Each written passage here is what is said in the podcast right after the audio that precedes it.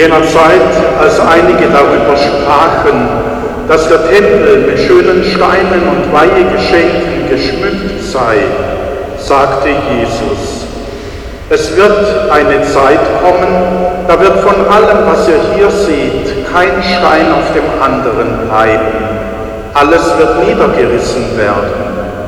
Sie fragten ihn, Meister, wann wird das geschehen und an welchen Zeichen wird man erkennen, dass es beginnt? Er antwortete, Gebt acht, dass man euch nicht irreführt, denn viele werden unter meinem Namen auftreten und sagen, ich bin es und die Zeit ist da. Lauft ihnen nicht nach. Und wenn ihr von Kriegen und Unruhen hört, lasst euch dadurch nicht erschrecken, denn das muss als erstes geschehen aber das Ende kommt noch nicht sofort. Dann sagte er zu ihnen, ein Volk wird sich gegen das andere erheben und ein Reich gegen das andere. Es wird gewaltige Erdbeben und an vielen Orten Seuchen und Hungersnöte geben. Schreckliche Dinge werden geschehen und am Himmel wird man gewaltige Zeichen sehen. Aber bevor das alles geschieht, wird man euch festnehmen und euch verfolgen. Man wird euch um meines Namens willen den Gerichten der Synagogen übergeben, ins Gefängnis werfen und vor Könige und Statthalter bringen. Dann werdet ihr Zeugnis ablegen können. Nehmt euch fest vor, nicht im Voraus für eure Verteidigung zu sorgen, denn ich werde euch die Worte und die Weisheit eingeben, sodass alle eure Gegner nicht dagegen ankommen und nichts dagegen sagen können. Sogar eure Eltern und Geschwister, eure Verwandten und Freunde werden euch ausliefern und manche von euch wird man töten. Und ihr werdet um meines Namens willen von allen gehasst werden, und doch wird euch kein Haar gekrümmt werden. Wenn ihr standhaft bleibt, werdet ihr das Leben gewinnen. Evangelium unseres Herrn Jesus Christus. Lob sei dir, Christus. Schwestern und Brüder, liebe Kinder und Jugendliche, mit diesem Evangelium, wenn man es auf den ersten Blick nimmt, könnte man sagen, kann man Angst machen. Man kann Angst machen, wenn ihr das und jenes nicht lebt und wenn ihr nicht auch standhaft bleibt, dann seid ihr dem Untergang geweiht. Wenn wir genauer hinschauen, dann merken wir, dass die Intention dieses Evangeliums eine ganz andere ist, nämlich eine mutmachende. Egal was in dieser Welt geschieht, egal was ihr persönlich auch an Unrecht, an Unheil, an Not und Leid erfahren müsst, wenn ihr in der Beziehung, in der Freundschaft zu Jesus diesen Weg geht, wird am Ende Fülle des Lebens sein. Und das kann einem in mancher Situation, in die man halt so im Leben hineingerät, auch Mut machen. Sei es in einer Krankheit, sei es, dass man jemanden verloren hat, den man sehr geliebt hat, sei es irgendetwas anderes. Dass man nicht in einen bodenlosen Abgrund hineinfällt, sondern dass da drin ein Gehaltenwerden erfahrbar ist, wenn man mit diesem Jesus und aus der Beziehung zu ihm lebt. Punkt. Das ist Botschaft. Und jetzt wird es nochmal spannend. Denn wir selber erleben im Persönlichen Umbrüche, aber auch die Kirche erfährt Umbrüche. In unserer Kirche sind viele Umbrüche in diesen 2000 Jahren gewesen. In der Zeit der Völkerwanderung war die Kirche ein stabilisierender Faktor. Alles war durcheinandergewirbelt. Die Menschen waren auf der Flucht, die Menschen zogen umher und suchten nach einer neuen Heimat, aber was mit ihnen ging und was sie auch zum Teil vor Ort wieder vorfanden, war Kirche und Glaube. Die Kirche hat natürlich auch die industrielle Revolution erlebt. Ganze Dorfgemeinschaften sind auseinandergebrochen. Die jungen Menschen gingen dorthin, wo man Arbeit gefunden hat, wo die Fabriken und die Industriezentren entstanden. Und zurückgeblieben sind die Alten und Gebrechlichen mit den Kindern. Und was da Stabilität und Fundament gab, war der Glaube und die Kirche. Und gerade in der Zeit hat sich das Bild und die Art, wie wir Kirche und Pfarrei verstehen, ganz stark entwickelt und bis heute uns geprägt, nämlich dass wir von der Pfarrfamilie sprechen, dass wir davon reden, dass wir hier Heimat haben und dass wir hier geborgen sind und Sicherheit finden. All das, was die Menschen sich für ihr Leben und für ihre eigene Familien erhofft haben, aber was sie dann eben so nicht erleben konnten, weil eben die Familie zerrissen war.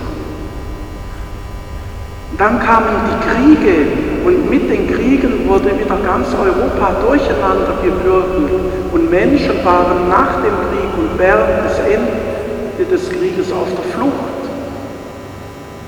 Was ihnen Heimat und Kraft gegeben hat, war der Glaube und die Kirche. Das verändert sich im Moment wieder. Denn unsere Gesellschaft hat sich in den letzten 50, 60 Jahren komplett verändert. Das bedeutet, dass wir auch im Blick auf unsere Pfarreien, auf unsere Kirchengemeinde bereit sein müssen, auf diese Veränderungen zu reagieren.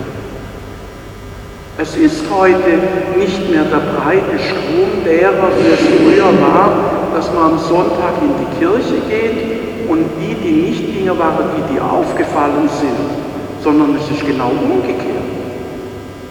Wenn man heute in die Kirche geht, fällt man auf, weil, guck doch hin, es sind wenige geworden. Und wir können jetzt sagen, furchtbar, schlimm, schrecklich, Kirche geht unter, die Welt geht unter. Was soll er tun? Der Kopf in den Sand stecken.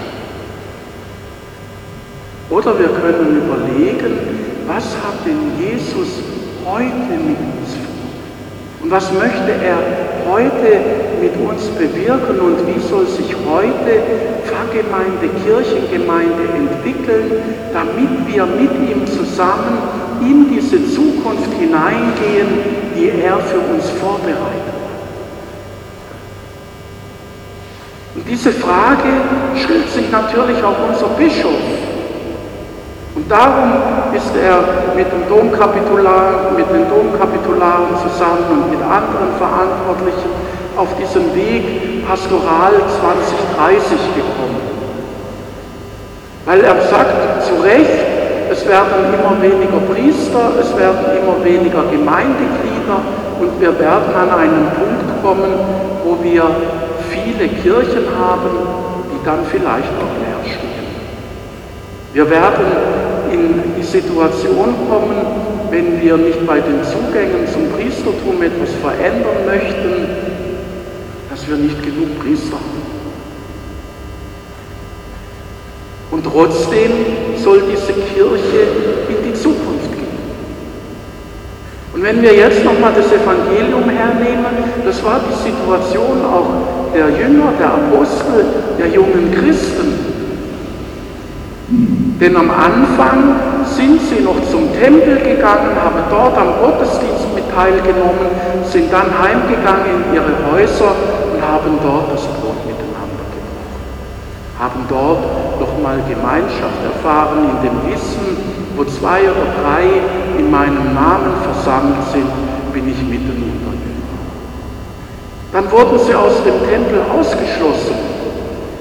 Und später dann, im Jahr 70 nach Christi Geburt, wurde der Tempel dann auch zerstört. plötzlich war nichts mehr da. Aber es waren Menschen da. Menschen, die gesagt haben, wir wollen diesen Weg mit Jesus weitergehen. Wir wollen unseren Glauben in Gemeinschaft mit anderen leben.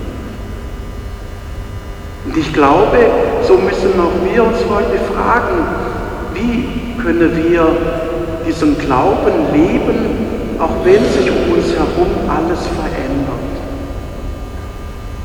Und bei diesem Weg ist es legitim, dass man traurig ist und dass man wütend ist. Das war ich auch und bin ich auch. Ich bin wütend, wenn ich denke, dass das ganze Dekanat Bruchsal eine neue Pfarrei werden soll. 120.000 Katholiken von Brette bis Philipsburg nach Weingarten bis in die andere Richtung. Das macht mich wütend. Und ich habe einen Zorn, weil auf der einen Seite diese Pastoral 2030 erst einmal daherkommt mit Strukturreformen, wo Verwaltung reguliert wird, wo reguliert wird, wie es mit der Finanzen geht, wo reguliert wird, wie es mit dem Personal geht und kein erster Blick sichtbar wird, dass es auch um Pastoral und Seelsorge geht. Aber die Wut macht immer auch blind. Und ich kann jetzt hinstellen und schmollen und sagen, jetzt bin ich sauer, und so ein Blödsinn, was sie da machen. Oder ich kann hingehen und sagen, da ändere ich was. Dieser Weg beginnt heute schon, hat schon begonnen. Wir sind reguliert mit vielen Auflagen, die nicht nur von der Kirche kommen, sondern auch vom Staat. Und ich kann sagen, kann aber auch überlegen, was kann ich tun, wenn kein Pfarrer mehr da ist, wenn wir nicht mehr diese Gebäude in der Form haben, dass es trotzdem weitergeht. Und da glaube ich, brauchen wir lebendige Zellen, kleine Gruppen in unseren Gemeinden, in den Straßen, wo Menschen zusammenkommen wo Menschen zusammenkommen in Hausgebetskreise, in Bibelkreise, wo Menschen zusammenkommen, um vielleicht miteinander zu kochen und über den Glauben zu reden, wo Menschen miteinander essen, wo Menschen sich austauschen. Wie lebst denn du jetzt deinen Glauben? Was ist dir denn wichtig geworden an deinem Glauben? Wie wirkt sich das aus in deinem Beruf, in deiner Familie, mit deinen Nachbarn? dass wir so versuchen, in kleinen, lebendigen Zellen Ausstrahlkraft zu gewinnen, weil wir unser Leben aus der Heiligen Schrift herausgestalten. Und dass wir dann von diesen kleinen Zellen in den Straßen, in den Dörfern und Weilern am Sonntag zusammenkommen. Und wenn eben kein Pfarrer da ist, dann kommt man zusammen zur Wort Gottes feiern. Aber wir kommen zusammen und wir bestärken uns gegenseitig im Glauben. Wir kommen zusammen und wir bestärken die Kirche durch unser Gebet. Wir kommen zusammen und füllen diese leeren Strukturen, die uns von oben vorgegeben werden, mit geistlichem Leben. Da kann tatsächlich eine Chance drin liegen weil durch diese große neue Pfarrei Verwaltung, Arbeitsrecht, Arbeitssicherheit, Datenschutz, Prävention, Energieberatung, all das, was so mir den Tisch und den Kopf zumüllt, weg sein kann. Und weil man das viel effektiver für mehrere Pfarreien heute dann in einer Pfarrei zusammen tun kann. vielleicht liegt darin tatsächlich diese Chance, wieder Seelsorger zu sein. Und vielleicht liegt darin die Chance, dass wir entdecken, dass nicht nur ich euer Seelsorger bin, sondern dass jeder einzelne von euch in der Art, wie er mit der anderen auf dem Weg ist, auch ihr füreinander und ihr mich Seelsorger und Seelsorgerinnen sein.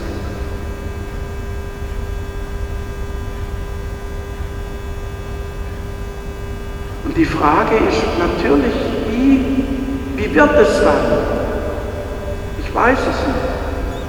Und ich glaube, das ist auch das Problem vom Bischof. Er kann Anschluss und er kann bestimmte Rahmenbedingungen in der Verwaltung schaffen, aber wie wir das vor Ort leben und mit Leben füllen, das wissen wir jetzt einfach nicht. Und das macht diesen Weg so kompliziert und schwierig und das macht auch der Anfang so kompliziert und schwierig.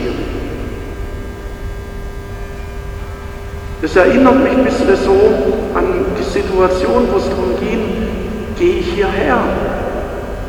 Gehe ich wirklich nach Buchsaal Michaelsberg? Im Schwarzwald habe ich genau gewusst, was ich habe. Ich habe in einer Gemeinde mit 5400 Katholiken fast 700 ehrenamtliche Mitarbeiterinnen und Mitarbeiter gehabt. Ich habe Ehrenamtliche gehabt, die beerdigen, vom Bischof den Kurs gemacht habe und dann beauftragt wurde. Ich wusste, es sind genug Kommunionhelfer da. Es waren nach 15 Jahren alle Gebäude renoviert. Nicht, was mich hier. Ich wusste, es sind ein bisschen Turbulenzen hier in der Pfarrei mit meinem Vorgänger und dem Pfarrgemeinderat. Aber ich wusste es nicht. Und es hat natürlich diesen Schritt erstmal schwer gemacht. Dann kamen natürlich auch noch Leute, hast du das gut überlegt? Dann kamen Anrufe von Kollegen, gehst du wirklich dahin? Und zwar nicht, weil ihr wie so ungeheuer da wart, sondern weil sie gesagt haben, jetzt weißt du, was du hast. Aber ich wäre nicht der Thomas, der ich heute bin, wenn ich den Schritt nicht gemacht hätte. Und es war ja dann auch so, ich habe hier eure, euer Wohlwollen erfahren dürfen. Ich habe hier erfahren dürfen, man lebt gut. Ich bin inzwischen vernetzt. Und viele Dinge sind anders geworden, auch in meinem Leben und in meinem geistlichen Leben dadurch, dass ich euch kennenlernen durfte und mich mit euch auf den Weg machen durfte. Aber das habe ich im Schwarzwald auch nicht gesehen. Das habe ich erst erfahren, wie ich hier war. Und das ist genau dieselbe Situation. Wir sehen, was wir jetzt haben. Wir sehen, wie es in unserer überschaubaren Kirchegemeinde Bruchsal Michaelsberg gehen kann. Und wir sehen auch, was nicht mehr geht. Aber was das Neue bringen wird, das wissen wir halt nicht. Und darum sind wir zögerlich und verhalten. Aber dann kann auch nicht neues Leben entstehen. Und so wie ich aus dieser Wut, aus dieser Trauer und aus dem, mein Gott, was kommt da auf uns zu, mit so einem riesen Teil, langsam einen Schritt, einen Schritt hinfinden muss zu dem, wie gestaltet man ist. So möchte ich auch euch einladen, mit mir zusammen, mit dem Pfarrgemeinderat, zu überlegen, mit den Gemeindeteams zu überlegen, wie können wir solche kleine Gemeinschaften, solche Orte lebendigen Glaubens in unseren Dörfern, in unseren Straßenzügen, in der Häuser installieren und bekommen. Und dazu brauchen wir Leute. Wenn jetzt Leute sagen, das was kommt, macht mir Angst, das was kommt, ist nicht mehr beherrschbar und nicht überschaubar und darum lasse ich mich nicht mehr für den Pfarrgemeinderat aufstellen oder wenn ich gefragt werde, ducke ich mich weg, soll er andere nachgucken. Wenn es darum geht, im Gemeindeteam wieder neue Menschen zu gewinnen, ducke ich mich weg, soll er andere nachgucken. So wird es halt nicht gehen. So wird es nicht funktionieren.